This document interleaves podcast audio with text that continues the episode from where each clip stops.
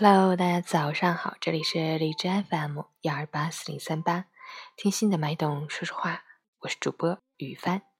今天是二零一七年九月十八日，星期一，农历七月二十八。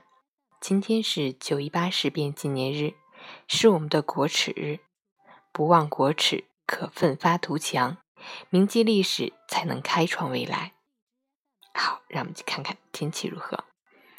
哈尔滨多云，二十一到十二度，西南风三级，多云天气，局部地区有阵雨光临，气温变化不大，但早晚偏凉。外出时记得随身带件外套，避免感冒着凉。出行注意交通安全。截至凌晨五时，海市的 AQI 指数为二十九，PM 二点五为十二，空气质量优。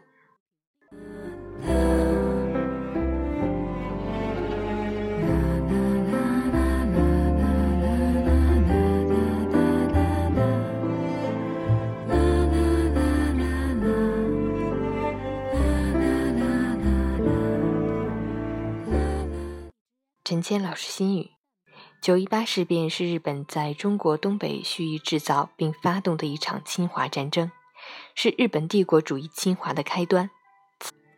此后，日本在中国东北建立了伪满洲国傀儡政权，开始了对中国人民长达十四年之久的奴役和殖民统治。大半个中国被日军践踏，九百三十余座城市被占。四千二百万难民无家可归，三千五百多万人伤亡。